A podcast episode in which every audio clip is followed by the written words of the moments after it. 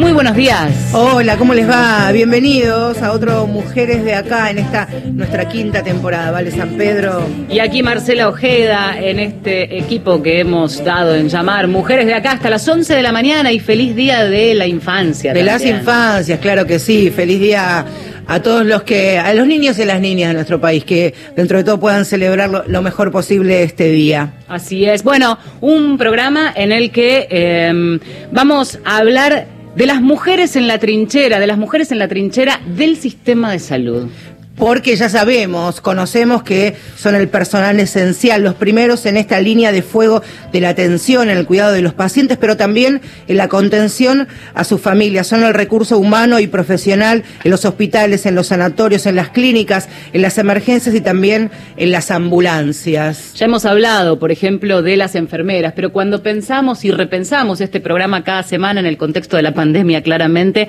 eh, nos propusimos también este desafío de encontrar qué mujeres son las que toman esa decisión, dan órdenes, piensan el problema en el sentido más macro. Cuando hablamos de macro puede ser un hospital entero y estar al frente de la toma de decisiones o incluso funcionarias públicas que tienen que ponerse también las decisiones de cómo sigue el manejo de la pandemia. Y en estos cinco meses hay un rostro, una voz que nos acompaña y a todo el país durante todo este tiempo, que es la voz de Carla Bisotti, que es la secretaria secretaria de Acceso a la Salud del Ministerio de, la Salud de nuestro país, que durante todas las mañanas, muy tempranito, es la encargada de dar los reportes epidemiológicos eh, que tiene que ver, por supuesto, con esta emergencia sanitaria en el contexto de la pandemia. Bueno, de hecho, hace un ratito encontramos el, parte, se acaba de dar, lo, repasaba el servicio informativo,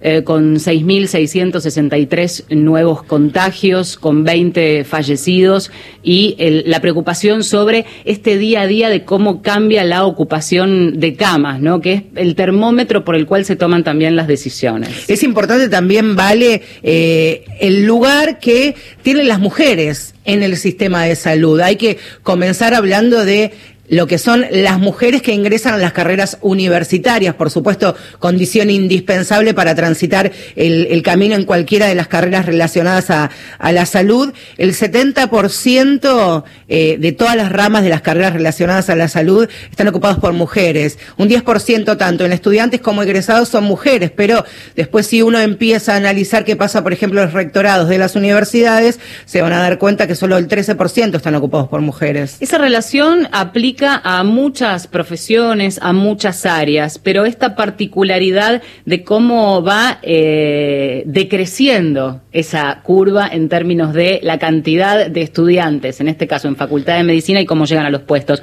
Simplemente hacer una revisión, por ejemplo, em, en provincia de Buenos Aires, hospitales públicos, hay 77 hospitales. 24 tienen directoras ejecutivas mujeres. Estamos hablando de eh, un poquito más de un 30%.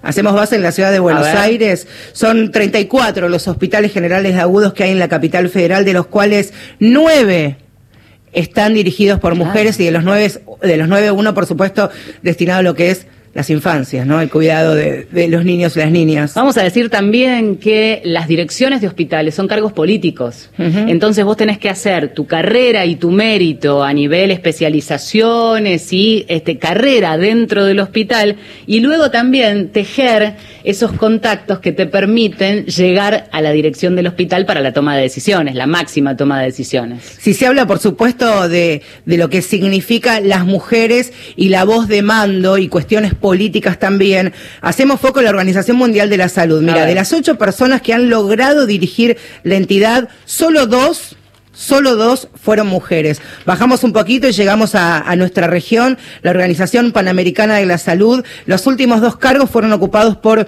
mujeres. Mirta Roses Pieragoy y quien actualmente está a cargo de, de la Organización Panamericana de la Salud, Carisa Etienne. Los demás, varones. Muy bien. Bueno, y de eso se trata este programa. La idea es hacer un repaso, sobrevolar el sistema público de salud, eh, las jefaturas de terapia, eh, el sistema privado también de salud en los dos distritos con más cantidad de contagios. Estamos hablando de Capital Federal y de la provincia de Buenos Aires. ¿Quiénes están detrás de esos barbijos, detrás de todo el material que usan para protegerse? Porque vamos a hablar de las mujeres en la trinchera de nuestro sistema de salud. Ya venimos.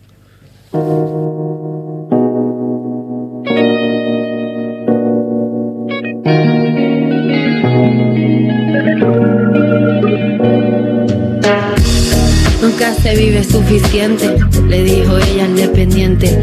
Nunca se vive para siempre y fue entonces urgente. Que no entiende el reflejo, no conoce al oponente. Falta de ternura, compromiso indigente. Volveremos a vernos en cualquier otro continente. ¿Quién me ayuda si no ya caer por la pendiente? Cuando no queda de mi brota. Y si ya tengo el agua que me da la lluvia, si conozco lo grande que me da el cielo, si ya tengo lo oscuro que me da la noche, si entiendo lo que cuando hay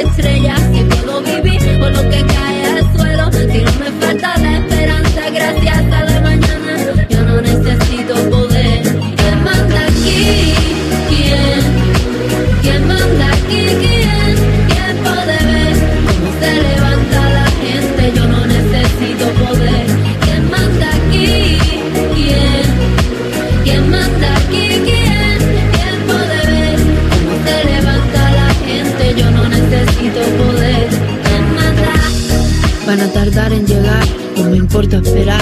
Si me atrevo a cruzar esa línea, no creo que vuelva. Pero recuerda, mi fe intocable y sé cómo salirme de las cuerdas. En mí la luz y las tinieblas, partituras rotas, todas en las corrientes, entre las piernas, pensamientos en la celda. Si no nace, en ti siembra. Y si ya tengo el agua que me da la lluvia, si conozco lo grande que me da el cielo, si ya tengo lo oscuro que me da la noche, si entiendo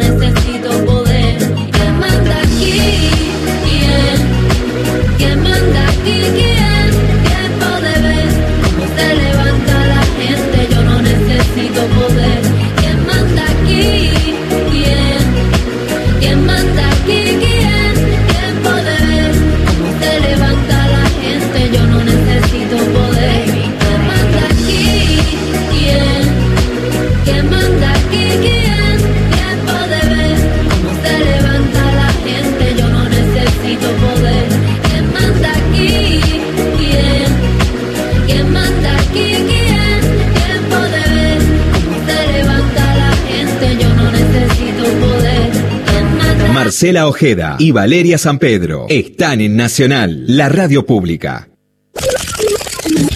100 años en 100 días. 27 de agosto, Día Nacional de la Radio. 1969, Radio Mitre. Misión Apolo al minuto por Radio Mitre. ¿Cuál es el riesgo de los protagonistas de la gran hazaña? En todos los vuelos tripulados anteriores a los del Apolo 11, la tripulación sabía en qué caso de peligro podría salvarse con unas explosiones de retroceso. 20 minutos le bastaban para aterrizar en caso de alguna falla. Cuando se inició la trayectoria lunar se llegó a un punto desde el cual no era posible iniciar el retorno a la Tierra. Faltan 11 días. Radio Nacional, la radio pública. En Banco Nación asistimos a nuestras pymes con créditos para la emergencia económica. Si tenés una micro, pequeña o mediana empresa, podés acceder a financiamiento para pago de sueldos, capital de trabajo y líneas específicas para actividades esenciales y teletrabajo. Conoce más en bna.com.ar y tramita online tu crédito del Banco Nación. Seguí cuidándote. Créditos sujetos a aprobación del Banco de la Nación Argentina. Este 16 de agosto celebramos el Día de las Infancias. Soy Carmela, tengo 5 años. Me gusta cuidar a mi pela Luna, que va a ser mamá. Me llamo Teo, tengo 8 años. Mi grupo favorito de música son los Beatles. Soy Catalina, tengo 7 años. Me gusta montar a caballo. Soy Hernán, tengo 12 años y me encanta jugar al ajedrez. No podemos salir afuera porque hay un mitito que está caminando por ahí esperando que salgan. Yo soy Jasmine, tengo 7 años. Mi sueño siempre fue cantar en los escenarios. Soy Valentín, tengo nueve años. Quiero ser presidente de la nación. Hay muchas maneras de vivir la niñez. La radio pública las acompaña. Ahora, Nacional, en todo el país. 10 de la mañana, 14 minutos. Aunque no nos demos cuenta, el virus nos testea a nosotros, nos pone a prueba. Demostrémosle que sabemos cómo responderle. Evitar las reuniones sociales y familiares y mantener dos metros de distancia de los demás. Uso correcto del barbijo casero y mantener dos metros de distancia de los demás. Mantener distancia de dos metros de los demás y desinfectar las superficies de casa. Pongamos en práctica las respuestas que todos sabemos. No hagas reuniones sociales ni familiares. Seguí cuidándote. Argentina Unida. Argentina Presidencia. Domingos. De 10 a 11. Mujeres de acá. Con Marcela Ojeda y Valeria San Pedro.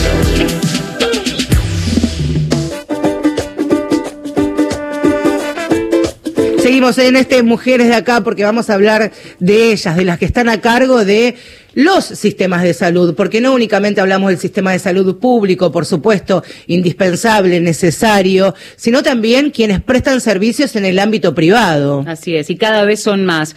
Ya mismo nos comunicamos con Daniela Vázquez, jefa de la terapia intensiva del Sanatorio Anchorena. Hola Daniela, aquí Valeria y Marcela, te saludamos. ¿Cómo estás? Hola, buenos días a ustedes y a la audiencia. Muchísimas gracias por el lugar. Vos sabés que arrancábamos, bueno, contando, repasando, porque se acaba de dar a conocer el parte, estamos todos pendientes del coronavirus y siempre la pregunta pareciera casi en estadística es cómo están con el tema de las camas, cómo se manejan con esto y esta cuestión, ¿no? En un área tan sensible como la que vos estás liderando allí en el sanatorio.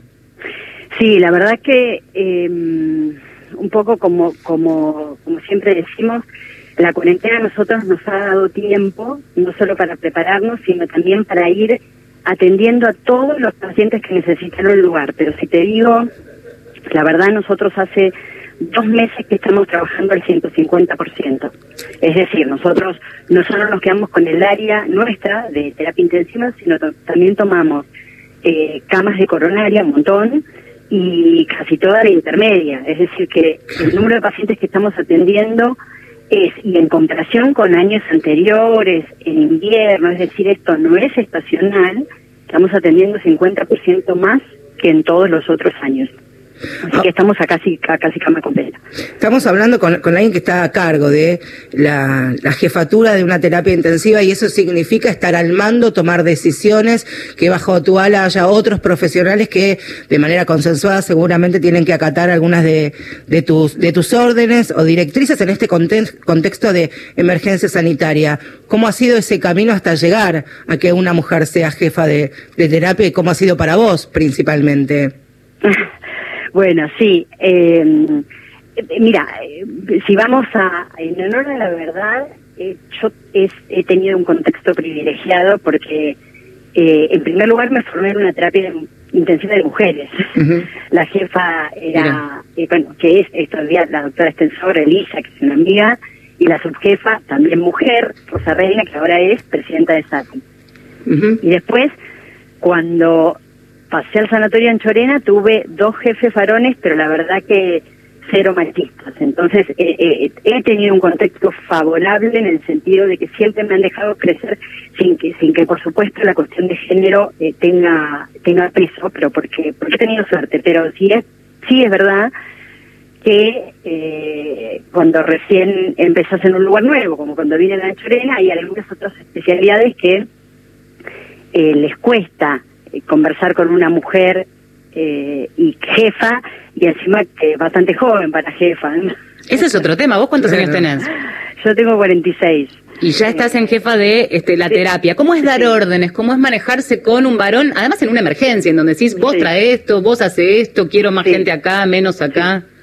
Y mira, la verdad es que eh, nosotros encima ahora somos un servicio de casi, de casi todas mujeres, digo que no se me enoje el jefe de kinesio y algunos kinesiólogos y algunos médicos de guardia que tengo, pero la verdad que somos casi todas mujeres. Igual, eh, sí he tenido eh, hombres a los que vos te das cuenta que les cuesta mucho que, lo, que, que, las órdenes las de una mujer, eh, claramente. Y hay algunas especialidades que eh, les cuesta mucho más.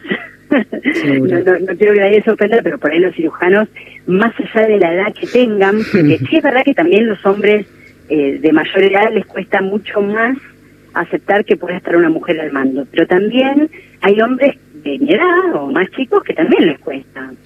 Y ahí la tenés que remar, porque después hasta que cuando te conocen, después está todo perfecto y, y deben trabajar, pero como que siempre vendís examen, ¿no? El doble laburo, claro. sí. Daniela, ahora justo eh, para, para charlar con, con nosotras tuviste que estacionar, estás por tomar la guardia. ¿Cómo es tu día? ¿Cómo es el día tuyo que seguramente tiene eh, réplicas en historias de una enorme cantidad de, de mujeres que trabajan en, en la salud? Ahora tomás el servicio y después... ¿O qué pasa mientras tanto, mejor dicho? Claro, bueno, eh, eh, eso es, eh, es muy gracioso. Bueno, justo estaba estacionando porque yo estoy llegando, hoy hoy me toca venir al sanatorio, nosotros eh, ahora en la pandemia, por supuesto, estamos trabajando todos los días de lunes a lunes y estoy viniendo también los fines de semana. Tenemos una de las coordinadoras que se contagió, así que por eso estoy hoy acá al mando. Eh, pero bueno, en el medio vos te viste, nosotras las mujeres nos repartimos entre la casa y el trabajo con el mismo nivel de pasión, ¿no? Eh, eh, digamos, al principio me costó un montón lo laboral, eh, en realidad poder organizar la logística de la casa y el trabajo, porque imagínate que yo bajo ningún punto de vista podía dejar mi trabajo, porque digamos, somos todos necesarios, eh, teníamos que estar ahí poniendo el cuerpo, pero por otro lado, al principio de la pandemia fue muy difícil el cuidado de mi nena. Yo soy madre soltera. Mm. Entonces, mis padres son gente mayor. No podía dejarle a mi nena porque era ponerlo... Estás en una encerrona. Exactamente. Las chicas que la cuidan tenían un poco de miedo, entonces no podía, no, yo no, no, no quise ni decirles porque me preguntaron si no era riesgoso, bueno, esperamos un poquito, después vienen cuando se sientan cómodas. Así que en la red esta femenina que todas las mujeres tenemos, me armé con mi, mi hermana principalmente, amigas, entonces iban cuidando de Eva un poquito cada una. Bueno, ahora ya está armado, pero bueno, la verdad es que eh, una conjuga todo. ¿Cuál es tu ambición hoy? Porque digo, una hace carrera, estás contando de qué manera fuiste ocupando lugares, hoy ocupás una jefatura en la terapia de un sanatorio muy importante y el desafío que implica este contexto sanitario. ¿Qué soñas, qué pensás en esto de seguir haciéndote y abriéndote camino en la medicina? Eh, mira, a mí me encanta lo que hago eh, y me encanta el lugar que tengo ahora. A mí me encanta el lugar de decisión, pero también eh, eh el lugar de decisión, que quiere decir gestión de un servicio, pero atendiendo pacientes. Claro. Si, si vos me preguntás, ¿te gustaría eh, eh, tener un cargo mayor como de gestión más administrativa sin ver pacientes, no, te tengo que decir que no, porque a mí me gusta este día a día. Me encanta gestionar el servicio, pero también me encanta tomar decisiones sobre los pacientes que tengo internados. Me resulta muy, muy interesante. Seguro seguro. Bueno, y estás en plena trinchera y en pleno desafío, la verdad. Eh, yo te preguntaría un último consejo, una mirada. Me parece interesante el panorama que hoy planteamos de este programa porque escuchar a quienes han llegado a un cargo altísimo público como funcionarias, pero también a las médicas y por eso le llamamos la trinchera, eh, sistema público y sistema privado. Y en tu caso, en representación del sistema privado, colapsado sin dudas porque están a un 150 de ocupación por el COVID, eh, ¿cuál sería el consejo, el consejo a aquellas que están escuchando, a aquellas personas que están escuchando y que algunos se lo toman a la ligera, eh, ahora que, que, van a volver los aplausos a todos los médicos por la titánica tarea que hacen? Eh, en principio yo lo que le digo a todo el mundo, lo que le digo a todos los, familiares de los pacientes que vamos llamando, eh, que esto no terminó, que es que todos nos tenemos que cuidar. Yo entiendo que la cuarentena se ha relajado y todas las personas empezaron a salir, pero que mantengamos la distancia social, que mantengamos el uso de un barbijo, que no hagamos reuniones, eh, ni familiares, porque hay gente que dice, no, pero me reuní con mi papá, pero claramente vos le vas a llevar el virus a tu papá, y por eso tu papá tiene 80, y nada es peor que morirse. Entonces, lo, lo que sí les puedo decir es eso, digamos, tomar eh, muchísimo recaudo y no hacer más de lo que sea absolutamente necesario, como puede ser ir a laburar para nosotros, ¿no? Y una sola cosita sí quiero decir, es em, eh, que yo estoy, bueno, como te decía, ¿no? el servicio nuestro es, hay muchas mujeres eh, y que yo estoy muy orgullosa de todas porque realmente en ningún momento ninguna de ellas dijo che todas casi todas tenemos hijos casi todas tenemos familia en ningún momento nadie se negó a entrar a una habitación nadie se negó a venir a trabajar todas pusieron el cuerpo y están poniendo el cuerpo. De hecho, algunas de ellas eh, se han infectado, tanto de las médicas como las kinesiólogas. Mm. Eh, y, bueno, que yo estoy muy orgullosa de ellas. Y la verdad que eso hace que, que nos esté yendo bien y que estemos trabajando con una garra bárbara y, que los resultados estén en los pacientes que salvamos. El orgullo también de acá y, el abrazo desde acá les mandamos. ¿eh? Fuerte abrazo y gracias, Daniela. Un fuerte abrazo a todos tus compañeros también. Muchas gracias a ustedes por el lugar y por la visibilización del trabajo que hacemos todos los días. Un abrazo grande. Eh, gracias. Daniela Vázquez pasaba por Mujeres de Acá. Marcela Ojeda y Valeria San Pedro son Mujeres de Acá.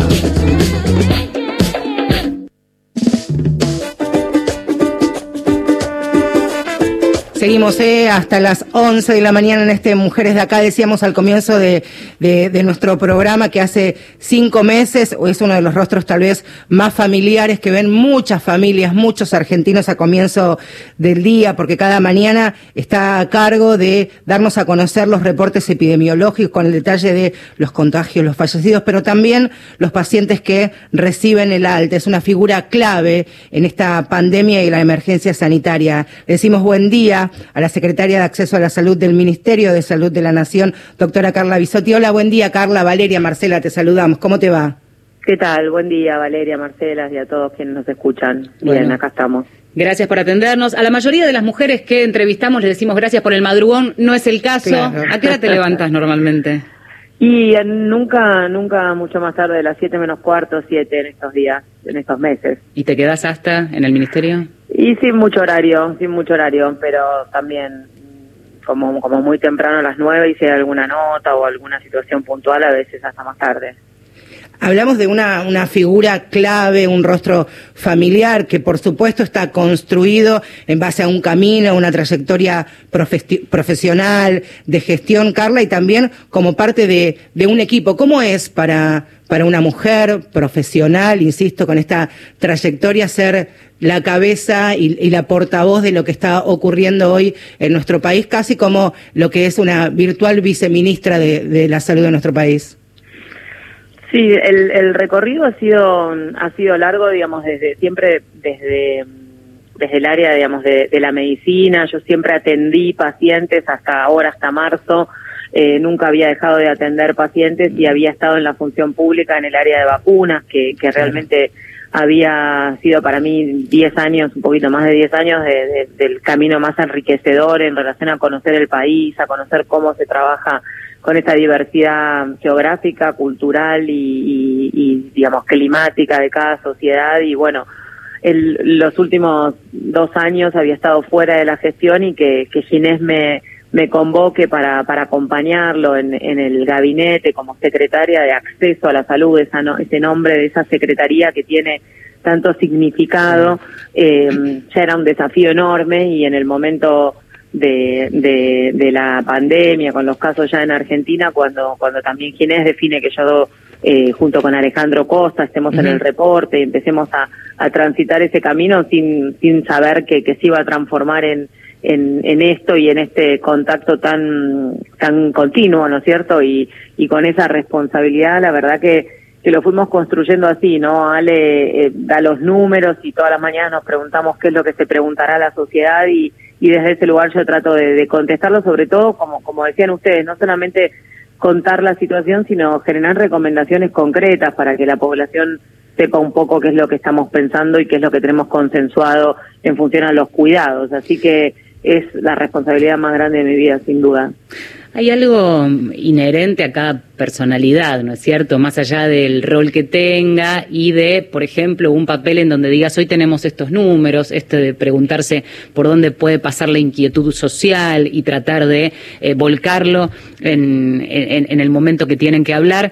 Pero después hay algo que decía, inherente a las personas y en tu caso al menos se transmite esta sensación de empatía, de aplomo, ¿Cómo se construye? ¿Cómo la fuiste construyendo? Entiendo que a lo largo de años de, trabajo, esto de la trinchera que mencionábamos más temprano, y ante el desafío de una pandemia, que se prendan los micrófonos, no necesariamente tenés que por qué estar acostumbrada, como quizás nosotras que somos comunicadoras, enfrentar el micrófono, la cámara, y ahora esto se ha convertido en algo habitual y fundamental por otra parte, que es la comunicación de la pandemia. Sí, me parece que, que la, empatía es la, la palabra, digamos, y, y, la otra cosa que siempre también nosotros charlamos mucho con, con Ginés y, y, con el equipo es el tema de la, de la templanza y la constancia, sobre todo sabiendo que ahora son momentos claves, entonces por ahí uno informa cosas que, que, que preferiríamos no escuchar, preferiríamos estar en otra situación y, y la población, la sociedad está cansada. Entonces, eh, nuestro rol, nuestro compromiso, obviamente que nos trasciende lo individual y tenemos que pensar en eso y tenemos que justamente redoblar los esfuerzos para poder eh, seguir transmitiendo con, con, con, esta, esta empatía, este ponerse en el lugar del otro, que las personas por ahí están recibiendo información que las angustia o que les genera incertidumbre y muchas veces inclusive este, hasta puede generar que se enojen con nosotros. Y en ese sentido eh, nuestro rol es seguir seguir trabajando para para seguir transmitiendo esa información oportuna y transparente pero me parece que que la empatía es algo mm, eh, importante en este momento y, y, si nosotros logramos transmitir eso es que es que logramos lo que estamos intentando así que está bueno si si lo ven así en el perfil de, de alguna de las redes sociales de Twitter, Carla, te eh, describís como optimista por naturaleza. Ese optimismo, más allá de, por supuesto, estas características con las que coincido, que decía, vale, la plomo, la, la empatía son fundamentales para vos, puntualmente y, haciéndolo sumamente personal en estos meses que, que estás transitando.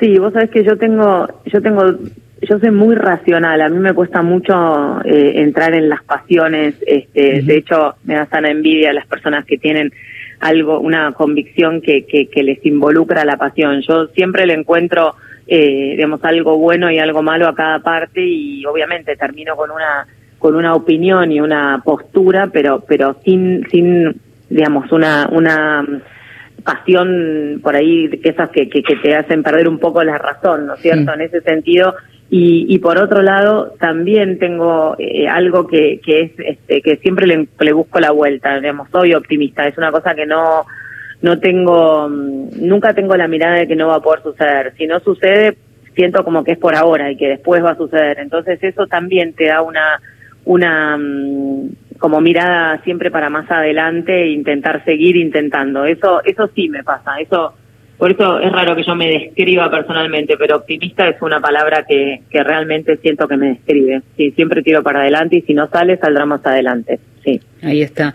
Em, en, en, la recorrida, en la previa de, preparar esta, esta entrevista, estamos hablando, vamos a contarle a las oyentes, a los oyentes, con Carla Bisotti, eh, con la secretaria de Acceso a la Salud, esa mujer que ven todas las mañanas en la conferencia de prensa del Ministerio de Salud, esa cara ya conocida y amigable. Decía que cuando revisábamos un poco los perfiles, hay varias referencias en notas periodísticas a un episodio, una anécdota puntualmente, de una de las primeras reuniones en las que, digamos que tu asiento era un poquito más al costado, pero estaba el presidente, las máximas autoridades, gobernadores, digamos, todos pendientes en los inicios de la pandemia, eh, y de repente todo fue silencio y todos te escucharon, como si hubiera habido un clic de autoridad eh, más allá del cargo.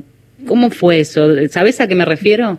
Sí, el, el, el, el tema es que yo soy infectóloga, entonces eh, esa situación en, en, en, un punto, en el, en el momento en el cual eh, se, se, se, tiene que describir puntualmente la situación, eh, naturalmente surgió, digamos, una explicación de, de, qué es una pandemia, de qué significa que surja un virus nuevo, del por qué hay tan pocas respuestas a tantas preguntas, sobre todo en ese momento en el cual había que tomar decisiones eh, sin realmente saber qué iba a pasar y con, con la mirada de lo que estaba pasando tres semanas antes en Europa, que era una situación dramática. Entonces, en ese, en ese contexto y en el, en el contexto de que eh, para, para ser funcionario, para ser secretaria o secretario de Estado o algún subsecretario o cualquier eh, puesto eh, del gabinete, eh, aunque seas eh, del área de la medicina,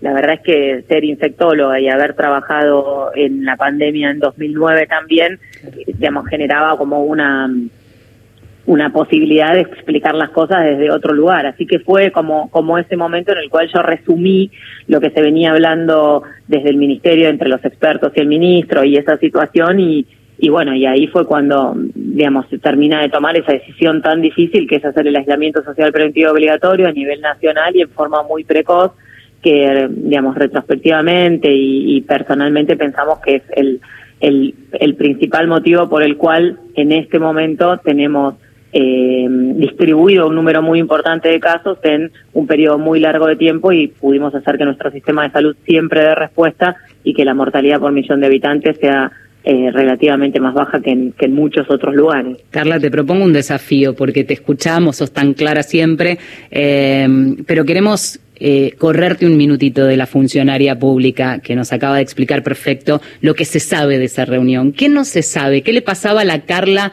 a la persona, a la mujer que se sentó en una mesa, que todos miraban, que era el centro de atención, que tenía el desafío de explicar y lo hacía perfecto porque lo conocía, porque tenía el antecedente de 2009? ¿Estabas nerviosa? ¿Sentiste ese clic? ¿Dijiste, este es mi momento? ¿Cómo lo viviste? Mira, si vos a mí me preguntas si, si, en algún momento se me hubiera ocurrido que iba a estar hablando con el presidente, con los gobernadores, este, eh, al lado del ministro de Salud, viendo si se iba a decidir hacer un aislamiento social preventivo obligatorio en todo el país, la respuesta es no.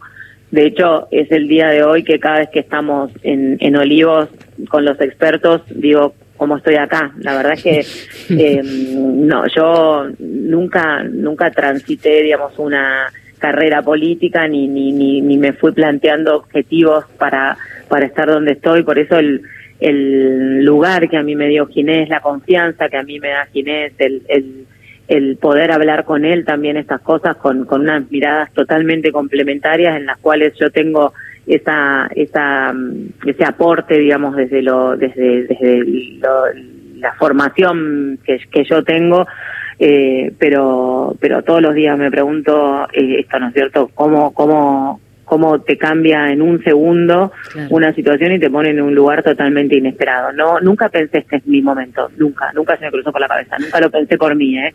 Siento que cada palabra que digo es, eh, la pienso, es una responsabilidad tan grande. Eh, trato de representar todo lo que escucho de todos los médicos epidemiólogos, eh, ministros de salud, gente de las áreas de epidemiología de las provincias. Trato de recoger toda la información, todas las miradas para hacer un resumen y, y, y generar ese consenso. No lo vivo para nada como algo personal, lo vivo como, como una responsabilidad enorme. Eso te, te aseguro cuando termina el día, si es que termina en algún momento, seguro volvés, volvés a tu casa, abrís la puerta de, del lugar donde vivís, se baja la guardia en algún momento, hay cinco minutos de decir, bueno, estoy en un lugar amigable, en el lugar donde me siento cómoda, contenida para volver nuevamente a la, a la trinchera, a la guardia, o es ininterrumpido las 24 horas, Carla?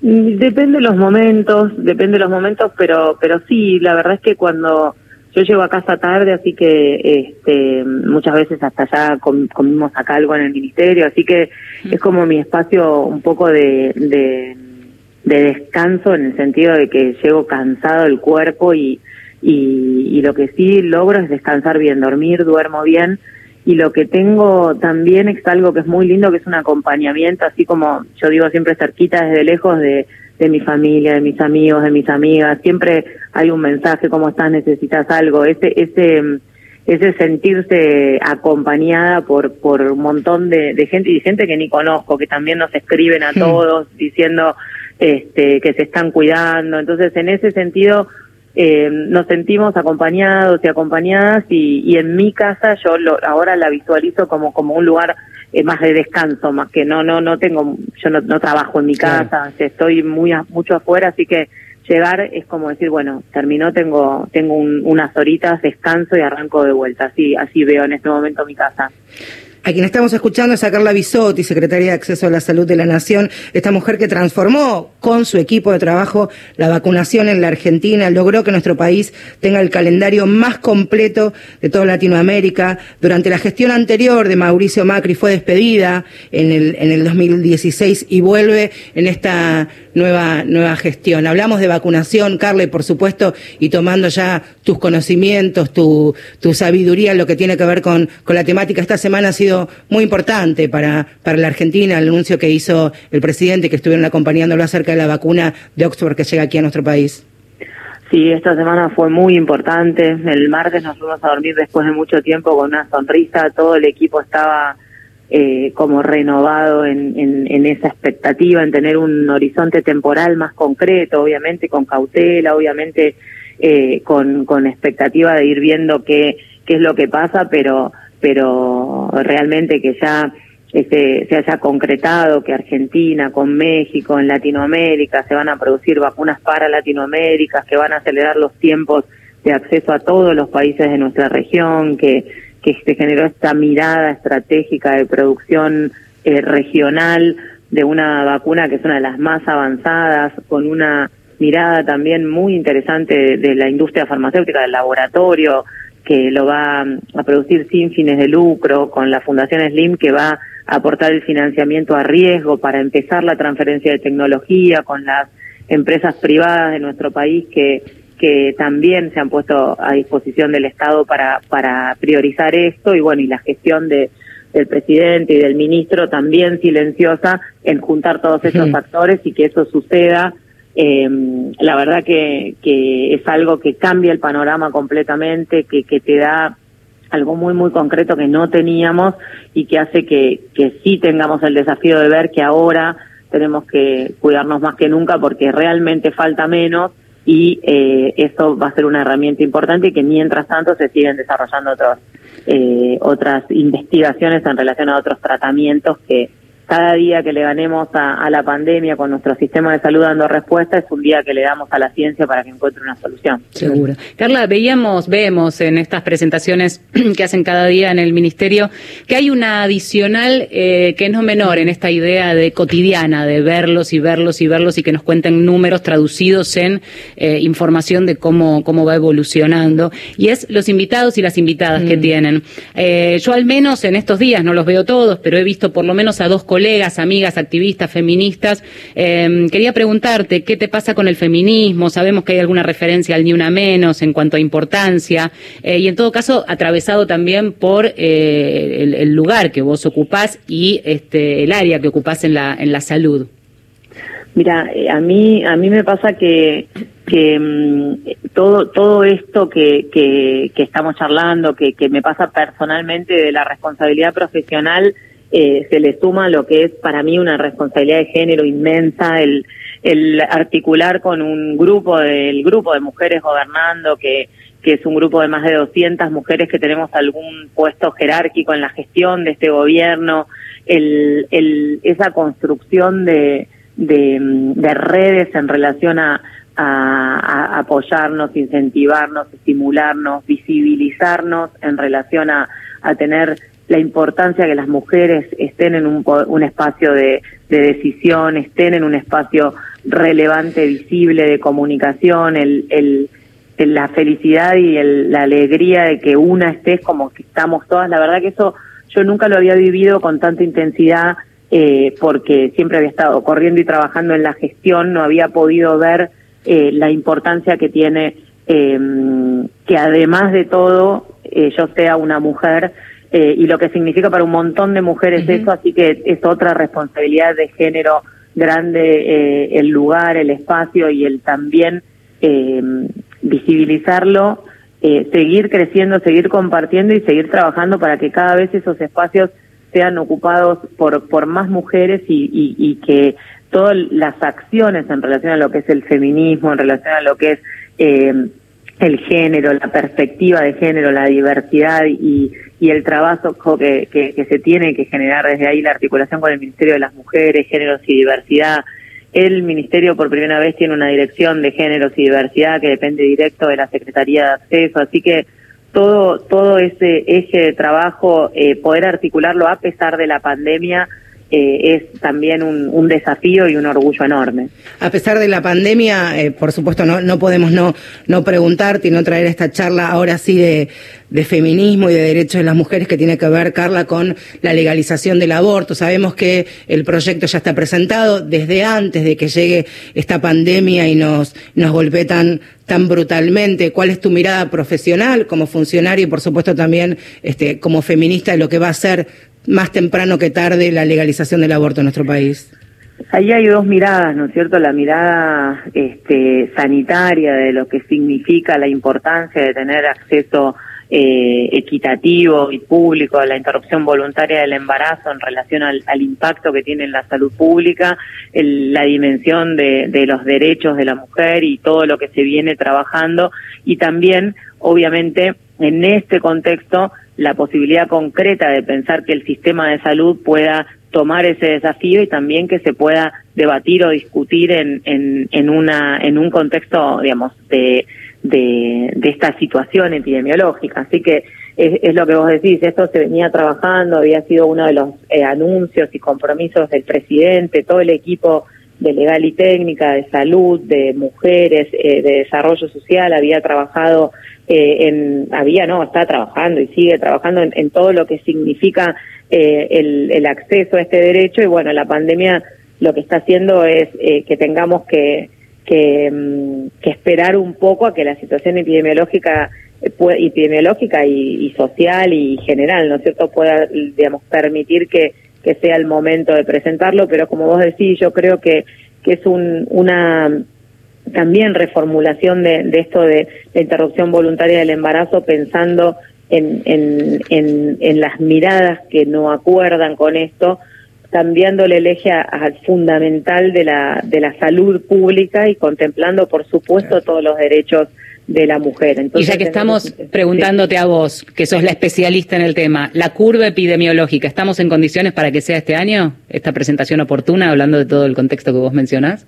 Eso no lo sabemos. La realidad es que eh, nosotros estamos trabajando para minimizar la, la cantidad de casos nuevos. Nosotros tenemos que ver un poco cómo evoluciona la curva. Yo creo que agosto y septiembre van a ser claves en relación a a realmente ver cómo empezamos a convivir con el virus, porque está clarísimo sí, que, sí. Eh, digamos, eh, no, no hay ningún país que haya logrado eliminarlo o controlarlo.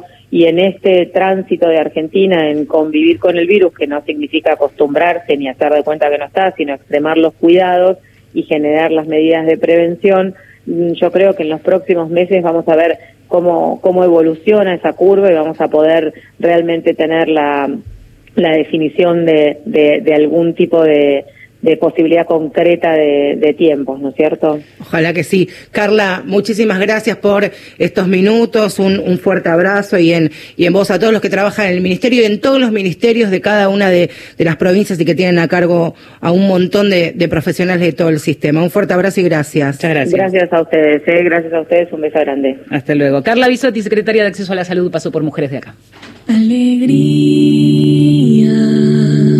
vuelve a mí. No quiero arrepentirme de esperar. Sos la única presencia que no está y que diga,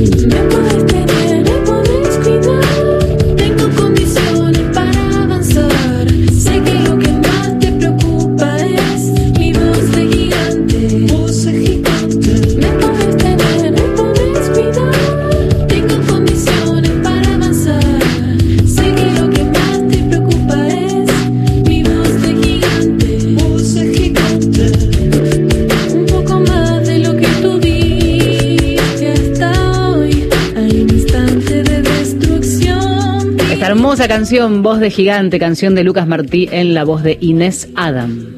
Domingos de 10 a 11, Mujeres de Acá, con Marcela Ojeda y Valeria San Pedro. Como decíamos hace un ratito, en la provincia de, Buenos Aires se han sumado 7.700 profesionales al sistema. Esto, por supuesto, en el contexto de la pandemia. Hay en nuestra provincia de Buenos Aires 77 hospitales y de estos 77, 24 están a cargo de direcciones ejecutivas de mujeres. Son médicas a cargo de la dirección de estos hospitales. Vamos a hablar con una de ellas, que es la directora del hospital Simplemente Vita, allí en Catán, en González Catán, y saludamos a la doctora Valeria Fernández Viña. Valeria, buen día. Valeria y Marcela, te saludamos. ¿Cómo te va? Hola, ¿qué tal, chicas? Muy, muy buen día para todas. Bueno, gracias. Gracias por atendernos. Em, queríamos, queríamos en este panorama saber particularidades y generalidades, en este caso del sistema público, pero sobre todo también este camino que te lleva a una dirección de hospital con lo que conlleva, además, en este momento particular. Sí, sí, la verdad que, bueno, algo estuvimos comentando. Eh, la idea, eh, yo empecé primero en el hospital como neonatóloga en el 2003. Si bien hace 20 años que trabajo en La Matanza, yo vivo a una distancia bastante importante desde ahí, pero bueno, siempre tuve un fuerte compromiso con la salud pública y sentía que la población de La Matanza en particular eh, estaba vulnerabilizada con respecto a otros grupos sociales. De ahí que, bueno, eh, empecé a trabajar en mi residencia primero de neonatología en el 2000 en el Hospital Parisien. Terminé mi formación como neonatóloga, eh, hice un fellow en el Garrahan y siempre me mantuve trabajando dentro de la población de La Matanza. Cuando abrió el hospital en el 2003 eh, me incorporé al servicio de neonatología donde eh, estuve durante 13 años como médica de guardia. eh, después de ahí, eh, bueno, me, me, estuve en pareja, me embaracé, tuve mis dos hijas, para lo cual eh, durante 10 años tuve una postura un poco más distante desde el punto de vista laboral, eh, teniendo un compromiso familiar con, con el criado de mis hijas y, y la formación de mi familia. ¿Esto te perjudicó en, la, en la construcción de una carrera como, como para ir creciendo dentro del hospital en cargos? Eh, la verdad que yo no siento que me haya perjudicado. Fue una elección de vida que en este momento necesitaba discontinuar, digamos, mi formación y mi compromiso científico.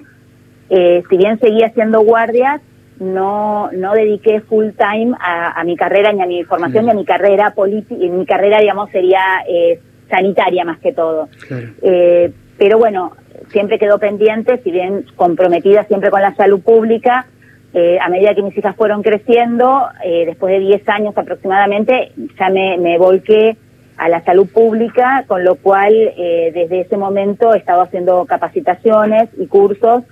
Eh, tomé la jefatura de sala en una primera instancia de neonatología, después pasé a la jefatura de servicio y bueno, eh, por, dentro de la matanza y por algunos conocidos que actualmente están en el Ministerio de Nación, que fue el ex eh, ministro de Salud, el doctor eh, Alejandro Colia.